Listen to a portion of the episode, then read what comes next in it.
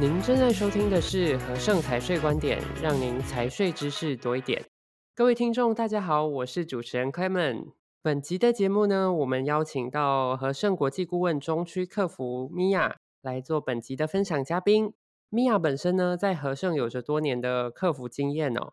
今天我们就请米娅针对当境外公司要移转注册代理人或者是顾问公司的时候，我们应该要注意的时间点以及注意的事项有哪些呢？大家好，我是台中中区客服组长米娅。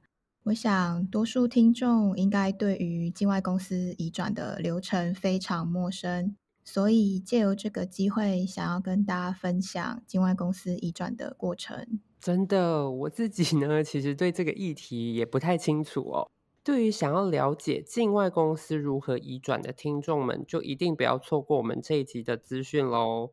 那想请问一下米娅，境外公司移转的流程基本的概念，能不能先跟我们听众朋友说明呢？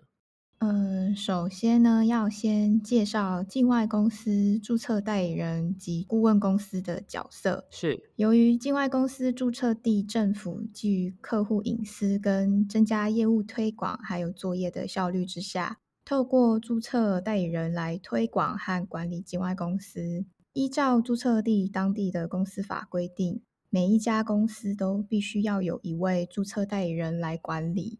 简单来说呢，其实就是你每一家境外公司一定会有一位负责维护的注册代理人。是，嗯，那听起来注册代理人是法律规定必须要有的哦，所以顾问公司在这里扮演的角色又是什么呢？顾问公司就比较像是经纪人的概念，来协助客户打理一切关于境外公司的事务。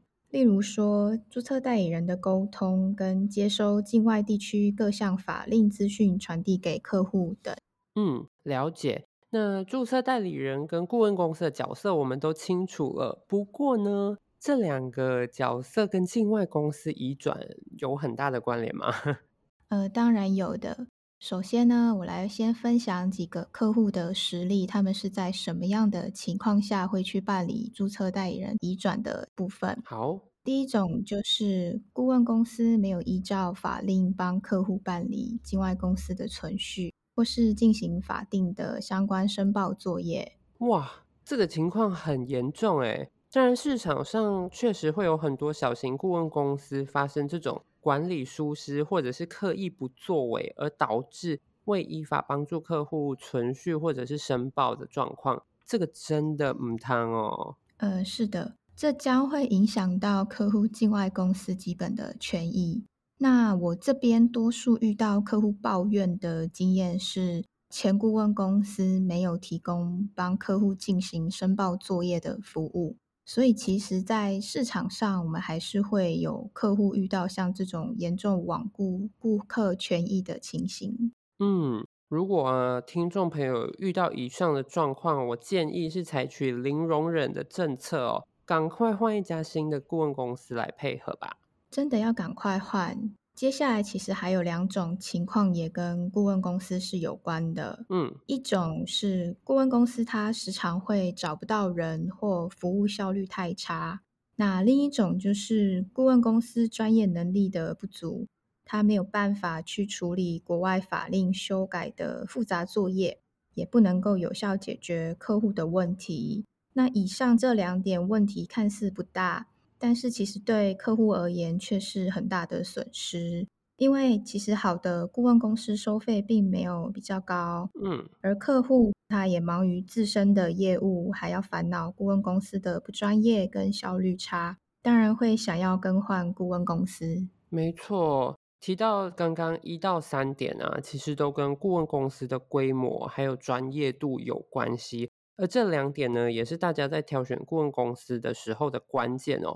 所以，如果客户发现这些问题的时候，千万不要再隐忍了，免得之后呢遇到更严重的问题。不要犹豫，直接将境外公司移转到和盛顾问吧。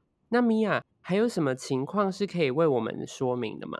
当然有。最后一种呢，就是少部分的客户他会直接去找国外的注册代理人，因为客户他们以为他会讲英文就可以沟通。但还是会时常发生跟注册代理人沟通上的问题。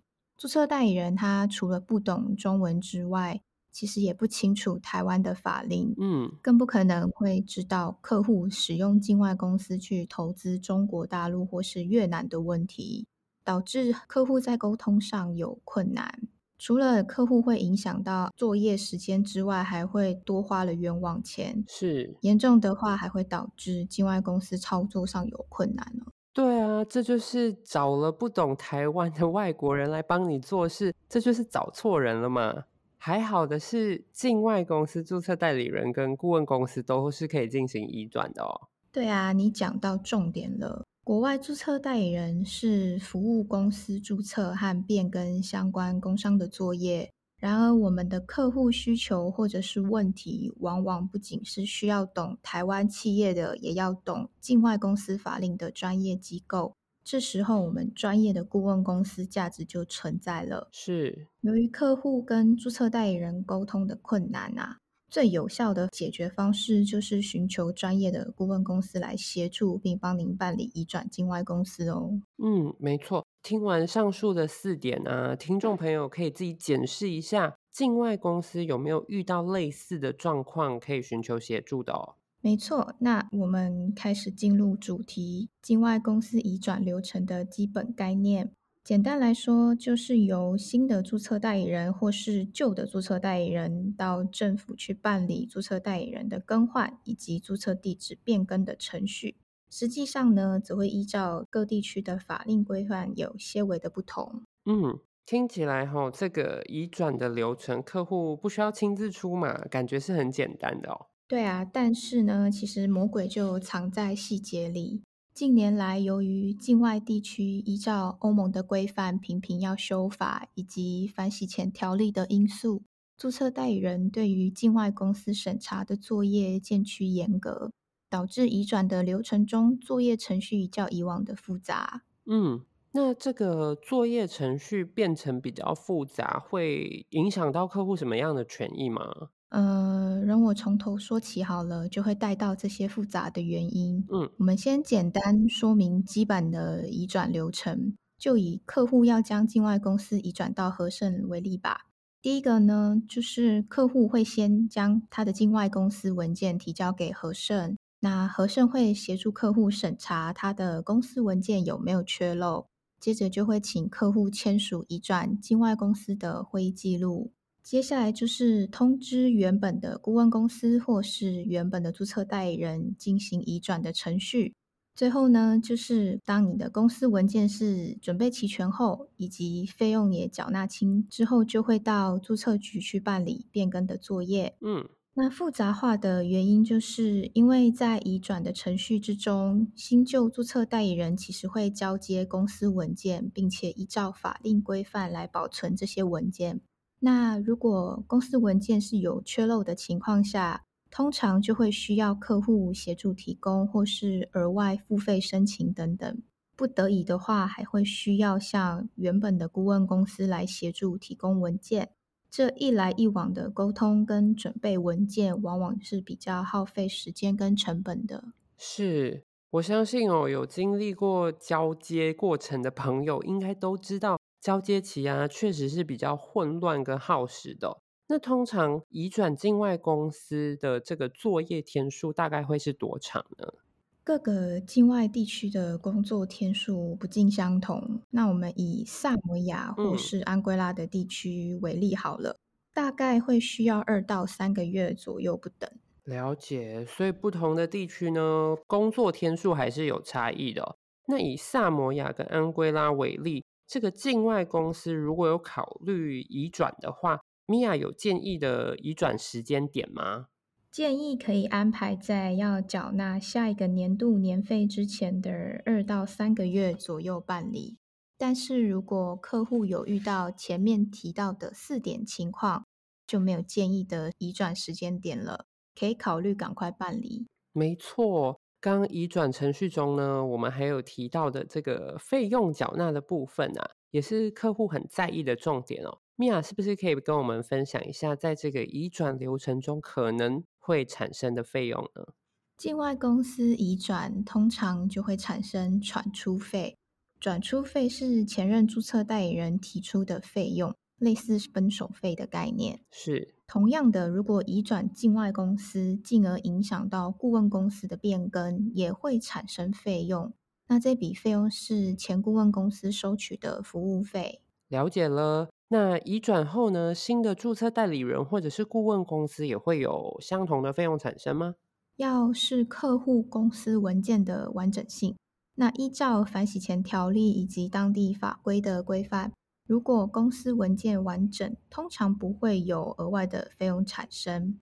但是如果新顾问公司，多半会向客户先预收下一年度的年费。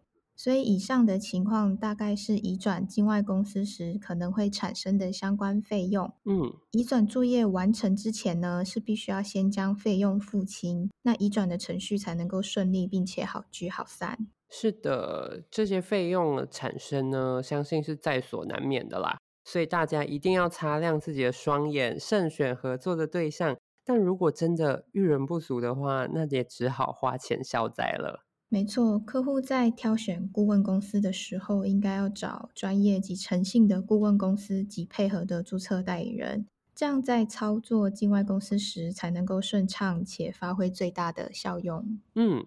今天呢，很感谢米娅分享了境外公司移转的这个资讯，还有挑选适合注册代理人以及顾问公司的重要性哦。如果听众朋友有任何相关的问题的话，也欢迎随时和和盛顾问联络哦。别忘了马上订阅频道，就能够准时收听和盛财税观点。也欢迎到 Apple Podcast 给我们五星好评及建议。更多财税相关资讯，欢迎浏览资讯栏或订阅和盛电子报。我们下期节目再见喽，拜拜，拜拜。